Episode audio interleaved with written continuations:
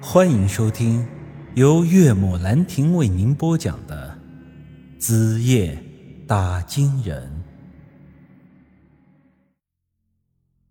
之后的两年，两人是再也没有见过面，但是彼此还在想着对方。林怀树跟白小娟说的最后一句话是：“三年之后我会回来娶你，你一定要等我。”之后，林怀树真的起飞了，成了有钱的大老板。他第一时间便回到了白家，想要挽回之前的恋情。但这时候，白小娟已经在父母的强迫下和一个海归留学生订了婚。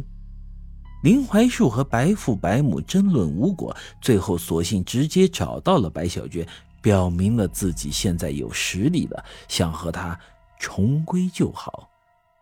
但是这时候，白小娟因为自己已经订婚的事情，觉得自己辜负了林怀树，觉得自己配不上他了，于是当时便拒绝了他。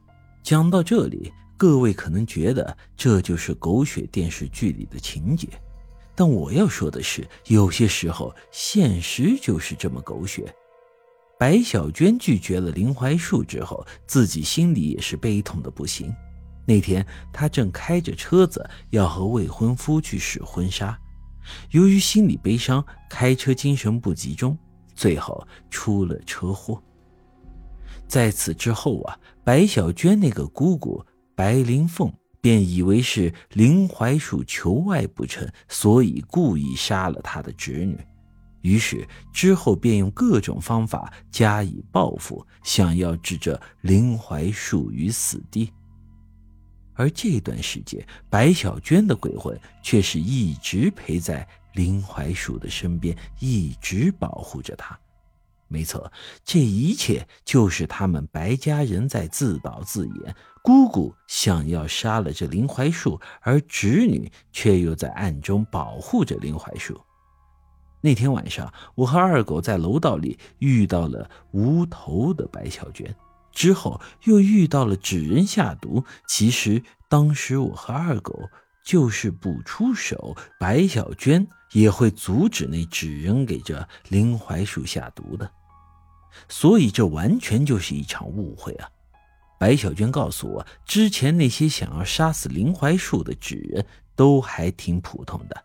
自己勉强能够阻止得了，但或许是因为自己失败的次数太多，那人便开始在纸人身上添下着驱鬼的符咒。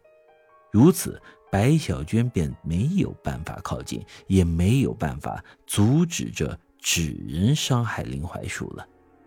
他想让我帮的忙，也就是这个。这时我仔细一想，既然是个误会。那就让这白小娟去和这白灵凤见个面，不就能把这误会解除了吗？但白小娟却告诉我，她根本不认识白灵凤这个人。她还说，她父亲是家里的独子，根本没有妹妹，也没有所谓的姑姑。我一下子就懵了，难不成我又上了那臭婆娘的当了？在此之后，我先让白小娟离开了。我向他承诺，一定会保护好这林槐树的安全。当天晚上子时过后，果然是有一个带有符咒的纸人来到医院，最后被我拦了下来。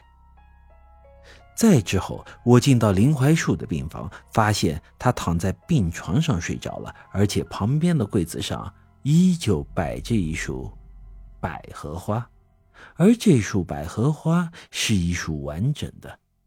不得不说，我是真的挺佩服这个男人，为了一个承诺，历尽艰苦，白手起家，拼下了如今的家业。之前我还好奇，像他这种有钱的老板，身边怎么会没个女人？现在看来，他对白小娟的感情是真的很深啊。我之前算是俗眼看人低了。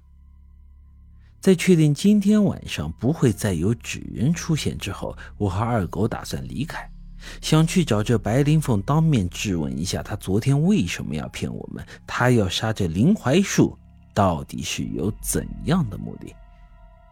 可就在这时，病床上的林槐树突然睁开了眼睛，我和二狗顿时慌了，因为之前的一些误会，我和二狗跟着林槐树闹得很不愉快。这大晚上的，我们又偷偷进到了他的病房，难免会被他怀疑是居心不良。以这家伙的脾气啊，待会儿搞不好还得报警。于是我和二狗着急忙慌的想要离开，林槐树却叫住了我们：“王老板，陈先生，你们等一下。”我转身笑着对他说：“ 林老板，你可千万不要误会，我们来这里没有什么坏心思，更不是要算计你。”我知道。你你知道？我刚才梦到小娟了，是她告诉我的。还有那天晚上的事情，对不起，是我误会你们了。谢谢你们救了我的命。二狗在一旁却是愣住了。梦里，这。本集已经播讲完毕，欢迎您的继续收听。